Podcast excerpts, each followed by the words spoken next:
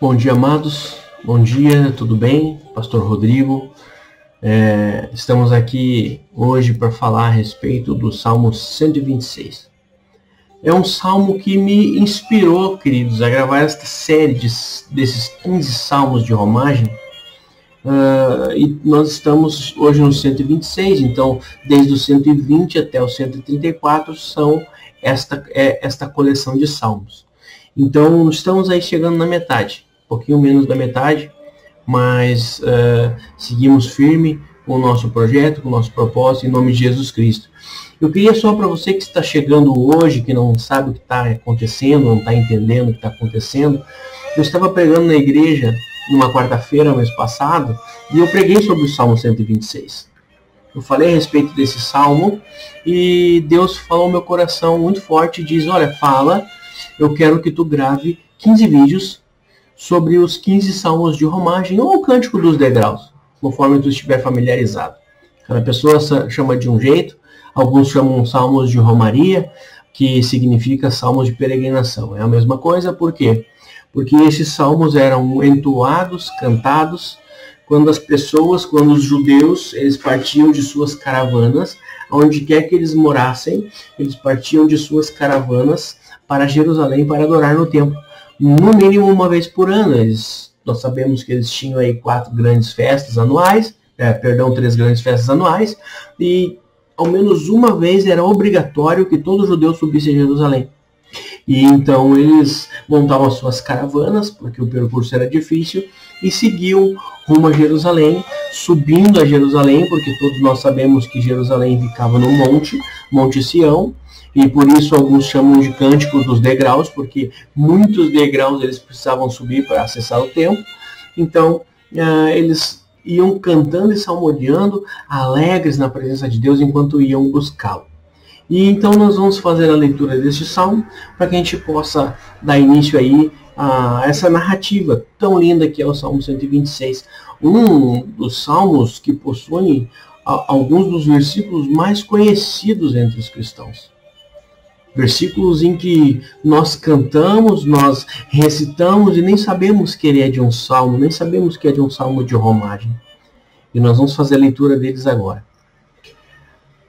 Salmo 126. Quando o Senhor restaurou a sorte de Sião, ficamos como quem sonha.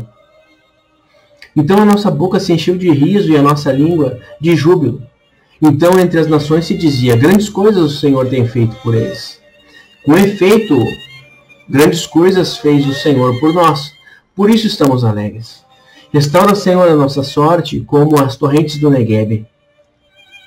E os que com lágrimas semeiam, com júbilo ceifarão.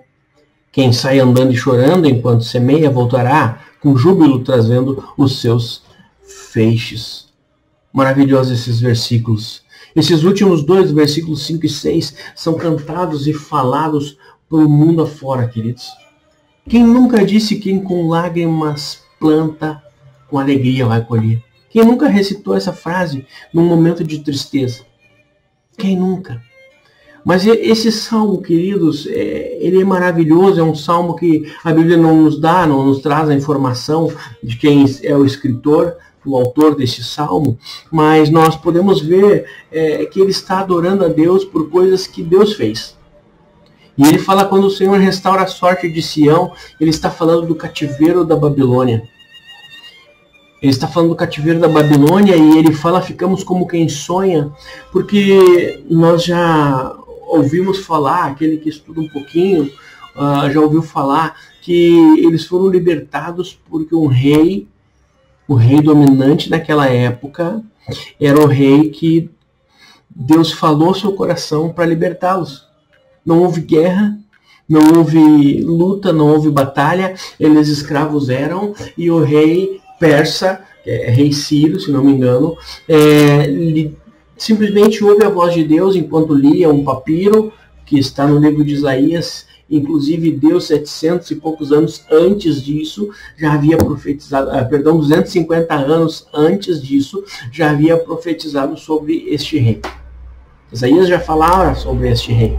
Então este rei estava provavelmente lendo o livro de Isaías e falou: Eita, é, é meu nome aqui. É de mim que Deus está falando. E aí ele começa a ler, e Deus toca o seu coração e move o seu coração, não apenas para libertar o povo, mas também para ordenar que os povos os ajudassem a voltar a Jerusalém e reconstruir aquela cidade. E ali ele, depois dos 70 anos de cativeiro da Babilônia, ele, eh, o rei decide libertar o povo. Então aqui, queridos, ele está lembrando Provavelmente ele ouviu histórias, provavelmente as pessoas falavam a respeito disso, e ele diz: Quando o Senhor restaurou a sorte de Sião, ficamos como quem sonha. Sabe quando tu recebe uma notícia inesperada, algo fantástico, maravilhoso, e que tu olha para as pessoas que estão contigo e dizem assim: me diz que eu não estou sonhando, me belisca, me belisca que eu não estou sonhando. É a respeito disso que esse salmo está falando.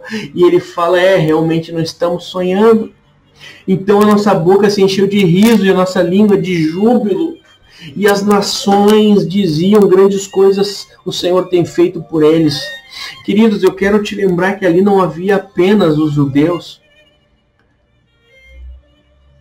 Aquele reino ele havia conquistado toda a terra. Então havia todos os povos ali e Deus olhou e libertou os judeus. Então as nações falavam grandes coisas o Senhor tem feito por eles. E ele completa com efeito grandes coisas o Senhor por nós tem feito. Por isso estamos alegres. E ele entra e fala naqueles dois versículos que nós estamos mais acostumados, que é aquele que com lágrima planta, semeia, com júbilo, com alegria, ceifará ou colherá. Aqui ele não está falando, amados, do choro. Ele não está falando das lágrimas. Ele está falando é da semeadura.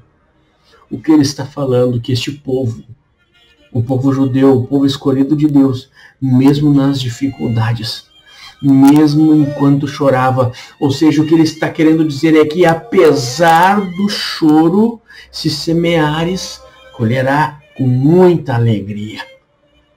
Muita alegria. E era o que estava acontecendo, 70 anos cativos, chorando, clamando, porque havia uma promessa. Deus havia profetizado que eles ficariam 70 anos cativos. E eles foram cativos porque se desviaram do Senhor. Se desviaram dos caminhos do Senhor e eu poderia trazer vários outros textos aqui para falar que hoje nós somos cativos quando nos afastamos de Deus. Cativos do pecado, cativos do vício, cativos de um monte de coisa, mas não é o foco dessa mensagem, o meu tempo já está acabando. Estamos chegando a 8 minutos e a proposta é 10, máximo 11 minutos de vídeo nesta série dos Salmos de Romagem. Então, vamos atentar ao Salmo.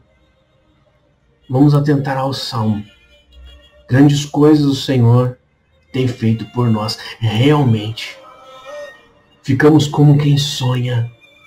Amados, quando Deus age, quando Deus cura, quando Deus liberta, quando Deus faz a sua obra nas nossas vidas, nós é, é, parece um sonho. Porque as coisas acontecem assim, no estalar de Deus.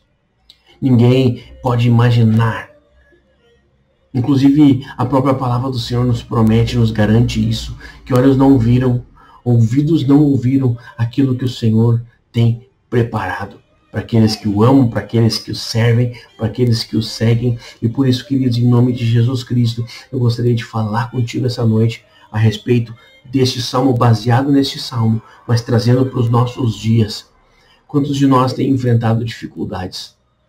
Quantos de nós, apesar das dificuldades, têm adorado a Deus? Quantos de nós, apesar do nosso choro, do nosso pranto, apesar de tudo que enfrentamos no nosso dia a dia, temos semeado, semeado amor, semeado paz, semeado carinho, semeado ajuda em quem precisa? Colheremos com júbilo, queridos colheremos com júbilo. O mundo diz que nós matamos um leão por dia. O pastor Geraldo, lá na igreja, fala que às vezes a gente mata 10 ou 15 leões por dia, do jeito que as coisas estão esse ano. E aqueles que fogem hoje de nós, amanhã, eles se somam aos próximos 15 para vir nos atacar e nós temos que lidar com isso. Nós temos que chorar na presença de Deus. Bem-aventurados que choram porque esses serão consolados, já dizia o profeta Jeremias. Chore na presença de Deus, rasgue, rasgue o teu coração na presença de Deus e busque a Ele. Porque se mesmo com os prantos, sabe o que está falando, queridos?